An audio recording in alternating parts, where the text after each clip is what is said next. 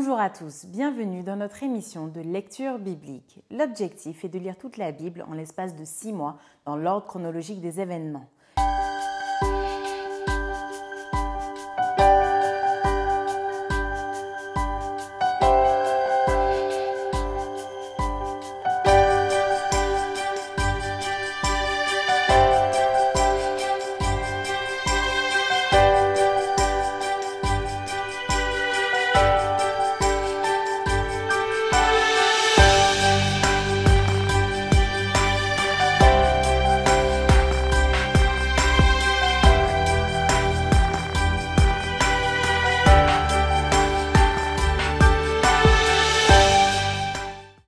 Émission vous est proposée par l'Église adventiste du 7e jour d'Évry. Si vous voulez suivre ce plan, vous pouvez cliquer sur le lien dans la description.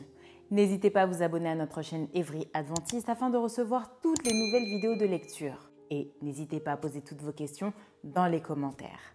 Aujourd'hui, nous lirons le livre de Zacharie du chapitre 8 à 14 et nous terminerons par le livre d'Esther du chapitre 1er à 5. Zacharie chapitre 8 la parole de l'Éternel des armées se révéla en ces mots.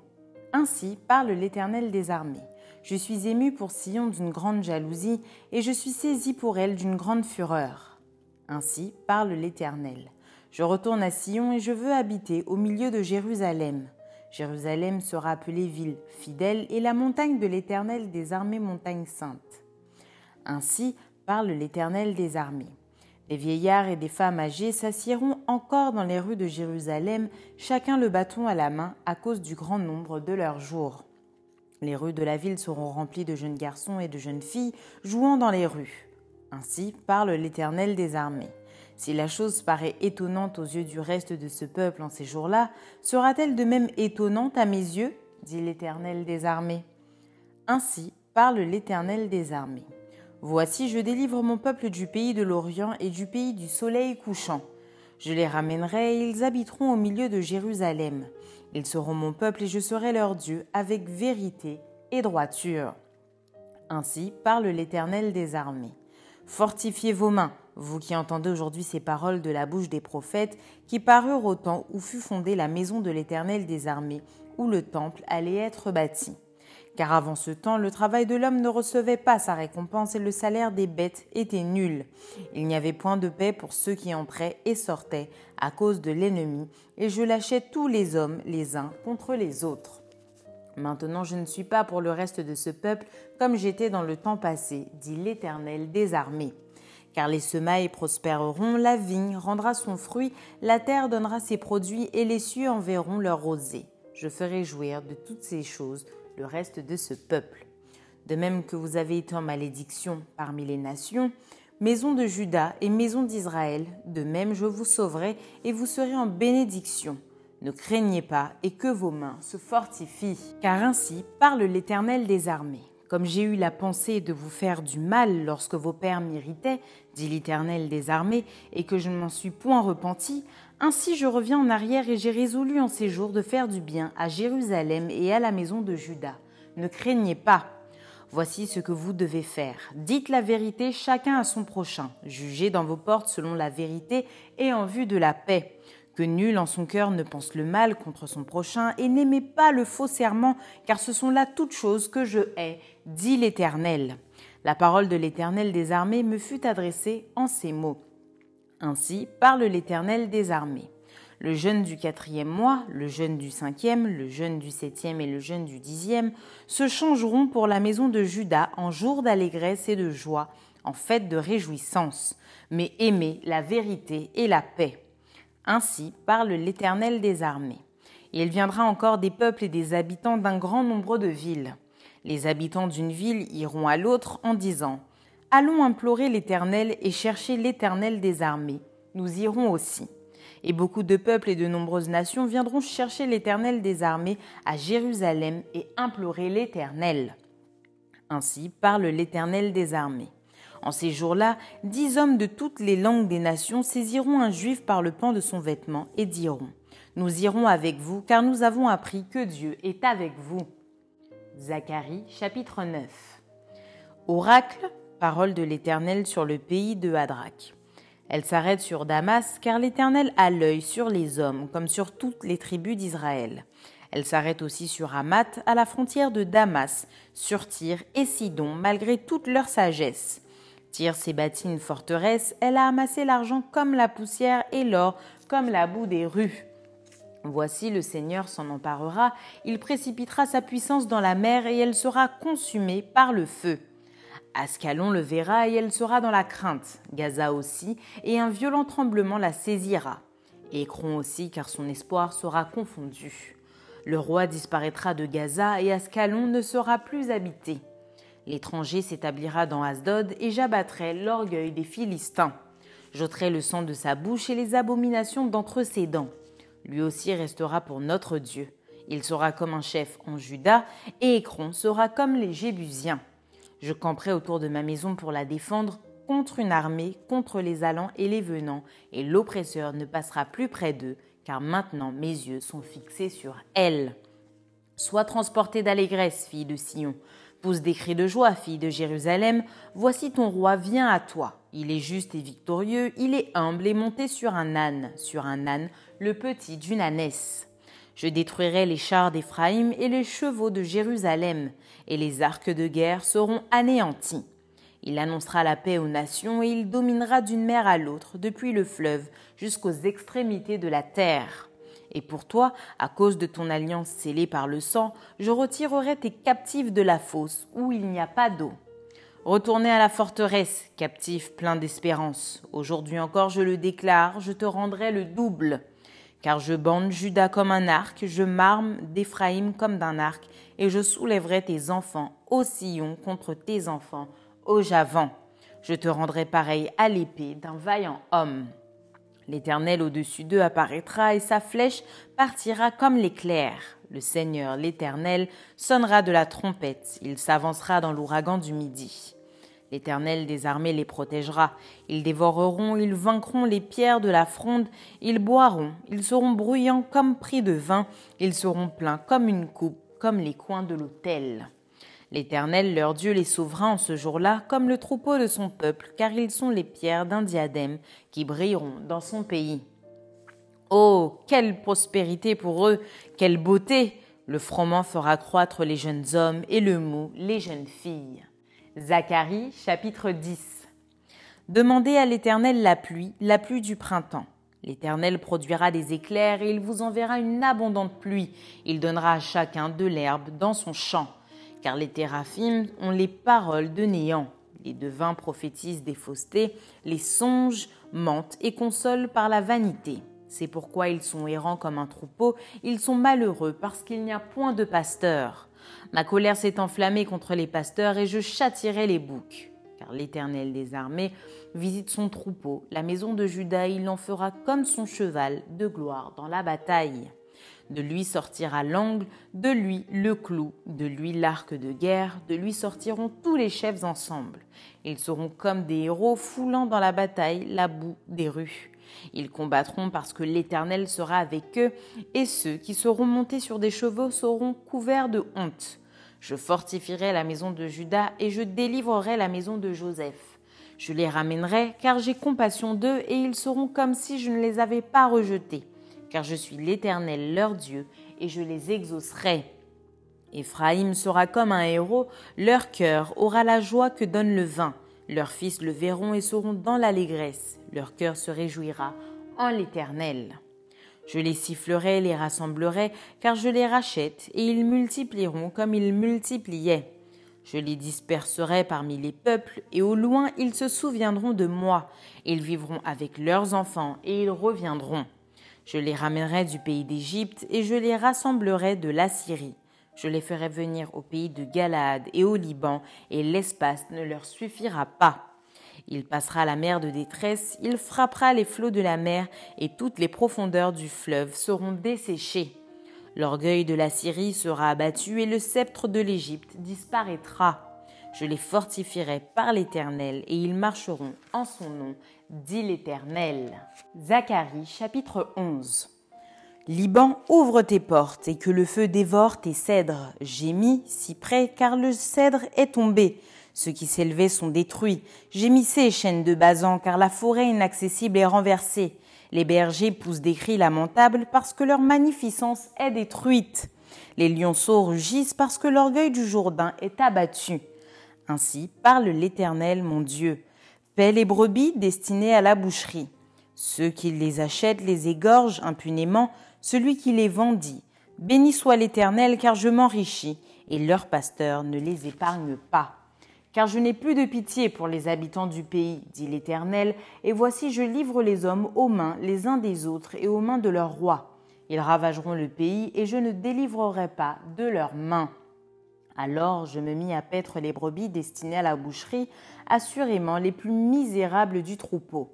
Je pris deux houlettes, j'appelais l'une grâce et j'appelais l'autre union, et je fis paître les brebis. J'exterminais les trois pasteurs en un mois, mon âme était impatiente à leur sujet, et leur âme avait aussi pour moi du dégoût. Et je dis, je ne vous paîtrai plus, que celle qui va mourir meure, que celle qui va périr périsse, et que celles qui restent se dévorent les unes les autres. Je pris ma houlette, grâce, et je la brisai pour rompre mon alliance que j'avais traitée avec tous les peuples. Elle fut rompue ce jour-là, et les malheureuses brebis qui prirent garde à moi reconnurent ainsi que c'était la parole de l'Éternel. Je leur dis, Si vous le trouvez bon, donnez-moi mon salaire, sinon ne le donnez pas. Et ils pesèrent pour mon salaire trente cycles d'argent. L'Éternel me dit, Jette-le au potier, ce prix magnifique auquel ils m'ont estimé. Et je pris les trente cycles d'argent et je les jetai dans la maison de l'Éternel pour le potier. Puis je brisai ma seconde houlette union pour rompre la fraternité entre Juda et Israël. L'Éternel me dit Prends encore l'équipage d'un pasteur insensé. Car voici, je susciterai dans le pays un pasteur qui n'aura pas souci des brebis qui périssent. Il n'ira pas à la recherche des plus jeunes, il ne guérira pas les blessés. Il ne soignera pas les saines, mais il dévorera la chair des plus grasses, et il déchirera jusqu'aux cornes de leurs pieds. Malheur au pasteur de néant qui abandonne ses brebis, que l'épée fonde sur son bras et sur son œil droit, que son bras se dessèche et que son œil droit s'éteigne. Zacharie chapitre 12 Oracle, parole de l'Éternel sur Israël.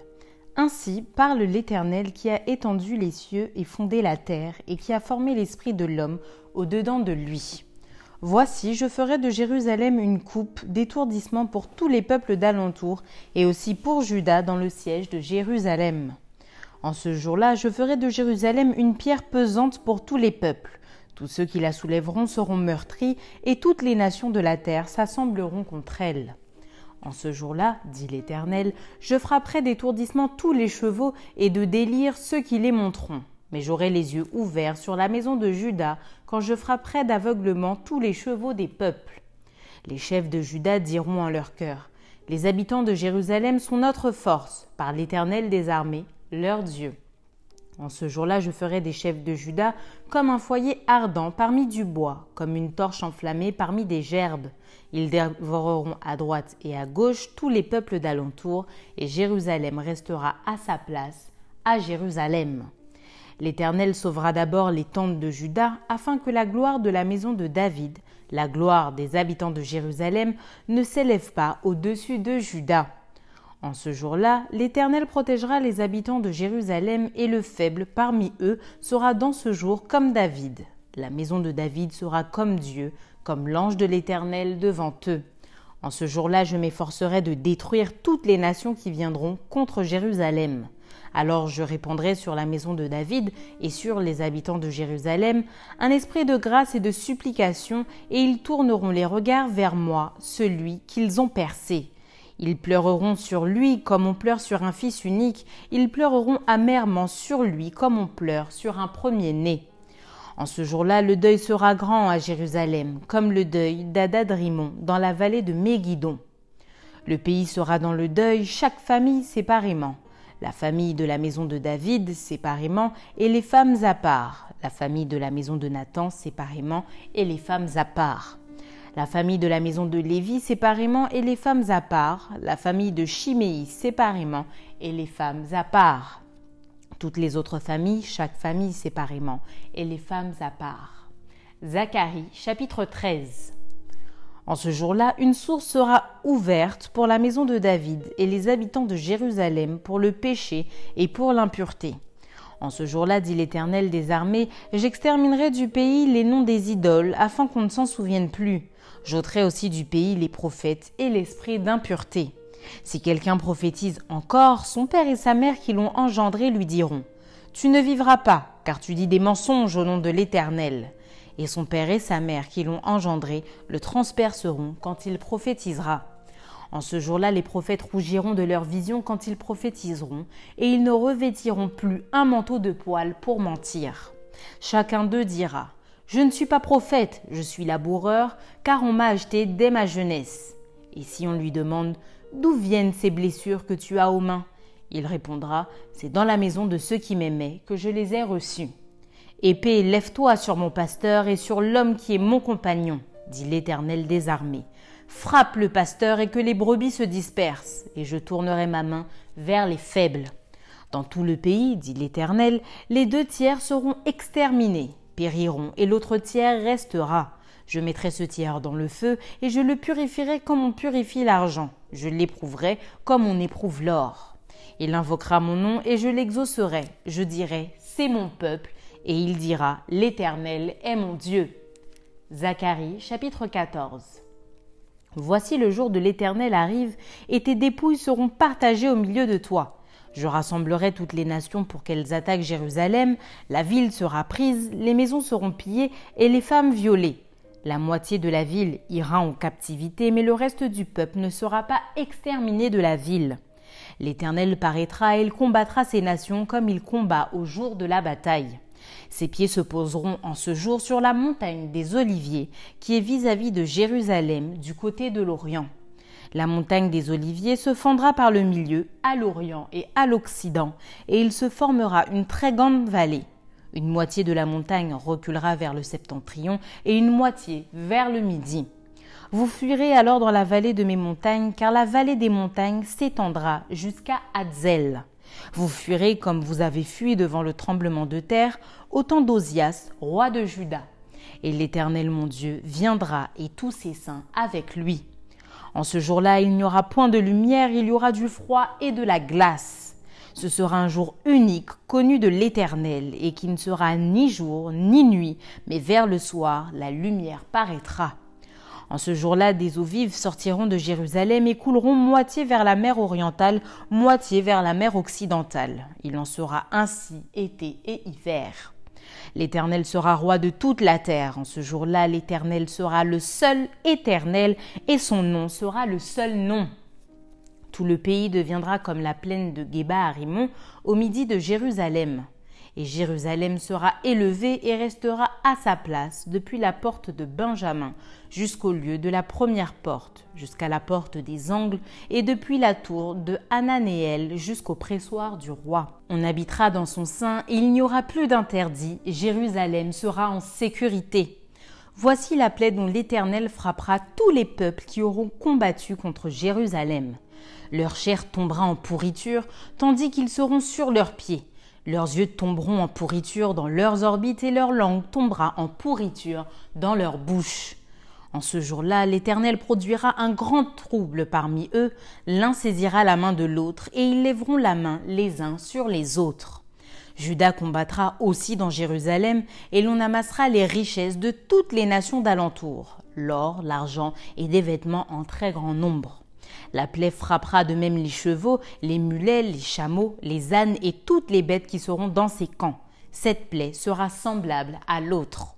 Tous ceux qui resteront de toutes les nations venus contre Jérusalem monteront chaque année pour se prosterner devant le roi, l'Éternel des armées, et pour célébrer la fête des tabernacles. S'il y a des familles de la terre qui ne montent pas à Jérusalem pour se prosterner devant le roi, l'Éternel des armées, la pluie ne tombera pas sur elles. Si la famille d'Égypte ne monte pas, si elle ne vient pas, la pluie ne tombera pas sur elle. Elle sera frappée de la plaie dont l'Éternel frappera les nations qui ne monteront pas pour célébrer la fête des tabernacles. Ce sera le châtiment de l'Égypte, le châtiment de toutes les nations qui ne monteront pas pour célébrer la fête des tabernacles. En ce jour-là, il sera écrit sur les clochettes des chevaux Sainteté à l'Éternel Et les chaudières dans la maison de l'Éternel seront comme les coupes devant l'autel. Toute chaudière à Jérusalem et dans Juda sera consacrée à l'Éternel des armées. Tous ceux qui offriront des sacrifices viendront et s'en serviront pour cuire les viandes, et il n'y aura plus de marchands dans la maison de l'Éternel des armées en ce jour-là. Fin du livre de Zacharie. Esther, chapitre 1er. C'était du temps d'Assuérus, de cet Assuérus qui régnait depuis l'Inde jusqu'en Éthiopie sur 127 provinces. Et le roi Assuérus était alors assis sur son trône royal à Suse, dans la capitale. La troisième année de son règne, il fit un festin à tous ses princes et à ses serviteurs, les commandants de l'armée des Perses et des Mèdes, les grands et les chefs des provinces furent réunis en sa présence. Il montra la splendide richesse de son royaume et l'éclatante magnificence de sa grandeur pendant nombre de jours, pendant cent quatre-vingts jours. Lorsque ces jours furent écoulés, le roi fit pour tout le peuple qui se trouvait à Suse, la capitale, depuis le plus grand jusqu'au plus petit, un festin qui dura sept jours dans la cour du jardin de la maison royale. Des tentures blanches, vertes et bleues étaient attachées par des cordons de bissu et de pourpre à des anneaux d'argent et à des colonnes de marbre. Des lits d'or et d'argent reposaient sur un pavé de porphyre, de marbre, de nacre et de pierre noire. On servait à boire dans des vases d'or de différentes espèces et il y avait abondance de vin royal grâce à la libéralité du roi. Mais on ne forçait personne à boire, car le roi avait ordonné à tous les gens de sa maison de se conformer à la volonté de chacun.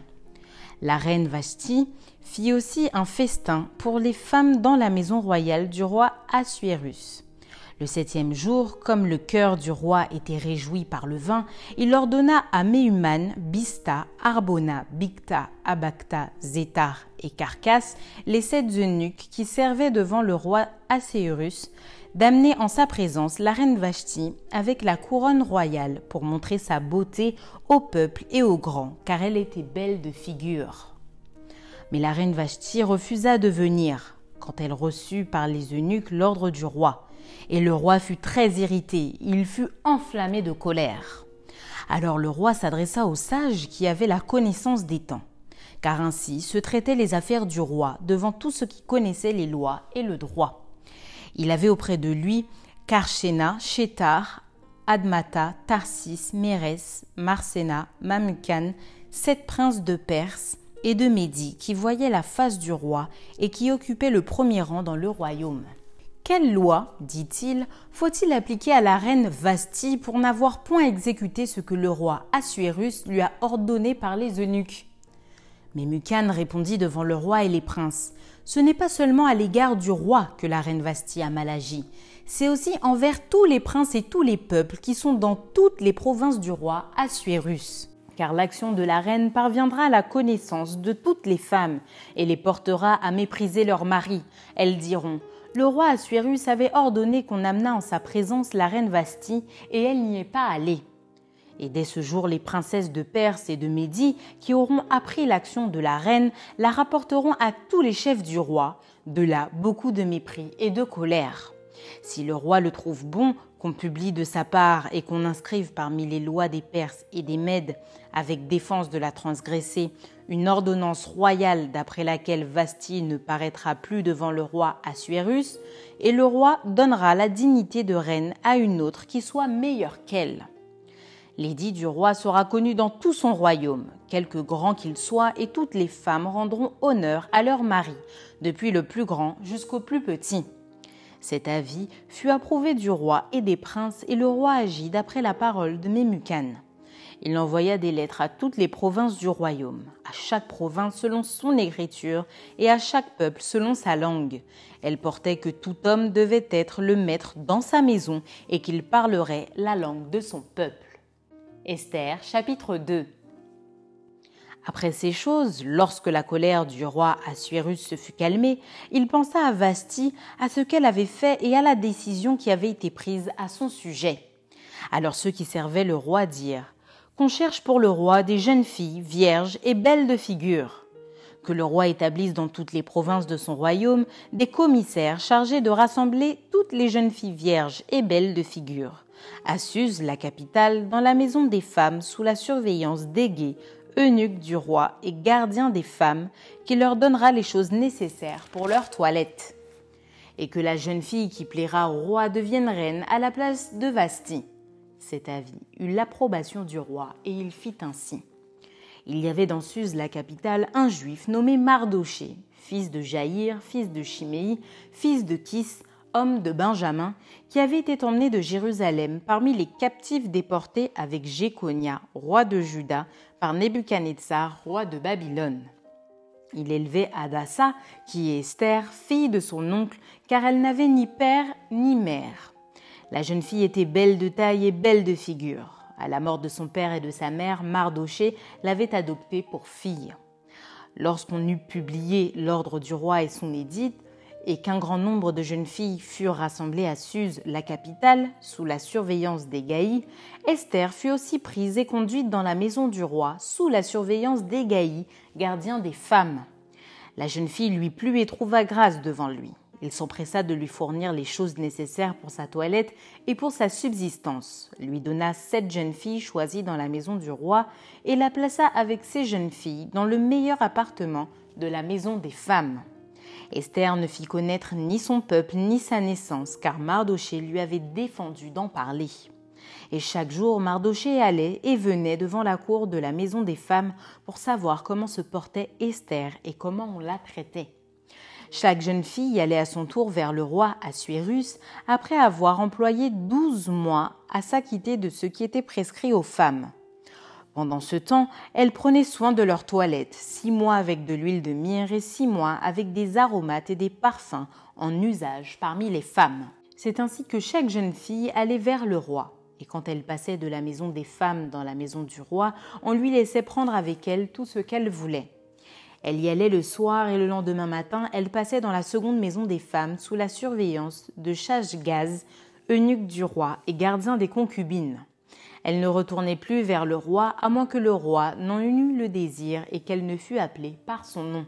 Lorsque son tour d'aller vers le roi fut arrivé, Esther, fille d'Abicaïl, oncle de Mardoché, qui l'avait adoptée pour fille, ne demanda que ce qui fut désigné par Égaï, eunuque du roi et gardien des femmes.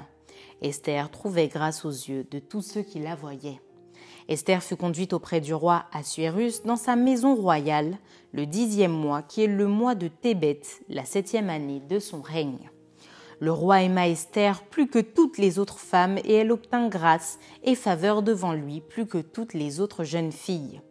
Il mit la couronne royale sur sa tête et la fit reine à la place de Vasti.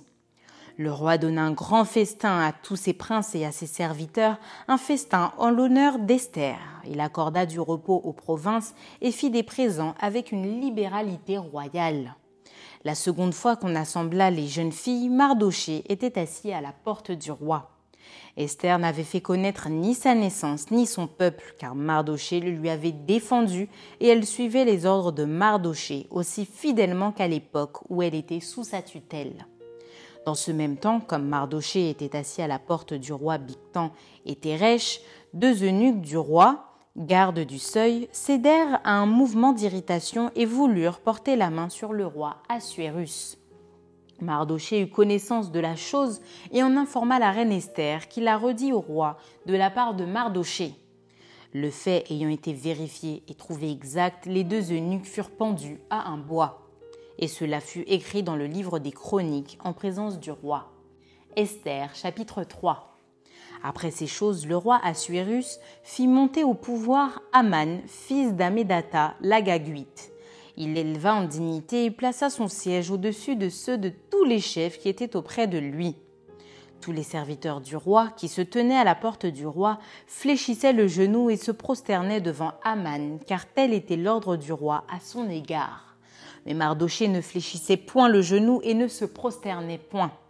Et les serviteurs du roi qui se tenaient à la porte du roi dirent à Mardoché Pourquoi transgresses-tu l'ordre du roi? Comme ils le lui répétaient chaque jour et qu'il ne les écoutait pas, ils en firent rapport à Aman pour voir si Mardoché persisterait dans sa résolution, car il leur avait dit qu'il était juif. Et Aman vit que Mardoché ne fléchissait point le genou et ne se prosternait point devant lui. Il fut rempli de fureur. Mais il dédaigna de porter la main sur Mardoché seul, car on lui avait dit de quel peuple était Mardoché, et il voulut détruire le peuple de Mardoché, tous les Juifs qui se trouvaient dans tout le royaume d'Assuérus. Au premier mois, qui est le mois de Nisan, la douzième année du roi Assuérus, on jeta le pur, c'est-à-dire le sort, devant Aman pour chaque jour et pour chaque mois, jusqu'au douzième mois, qui est le mois d'Adar. Alors Aman dit au roi Assuérus Il y a dans toutes les provinces de ton royaume un peuple dispersé et à part parmi les peuples, ayant des lois différentes de celles de tous les peuples et n'observant point les lois du roi. Il n'est pas dans l'intérêt du roi de le laisser en repos. Si le roi le trouve bon, qu'on écrive l'ordre de les faire périr, et je pèserai dix mille talents d'argent entre les mains des fonctionnaires pour qu'on les porte dans le trésor du roi. Le roi ôta son anneau de la main et le remit à Aman, fils d'Amadeta, l'Agaguite, ennemi des Juifs. Et le roi dit à Aman, L'argent t'est donné, et ce peuple aussi. Fais-en ce que tu voudras. Les secrétaires du roi furent appelés le treizième jour du premier mois, et l'on écrivit suivant tout ce qui fut ordonné par Aman au satrape du roi, au gouverneur de chaque province et au chef de chaque peuple, à chaque province selon son écriture et à chaque peuple selon sa langue. Ce fut au nom du roi Assuérus que l'on écrivit et on scella avec l'anneau du roi.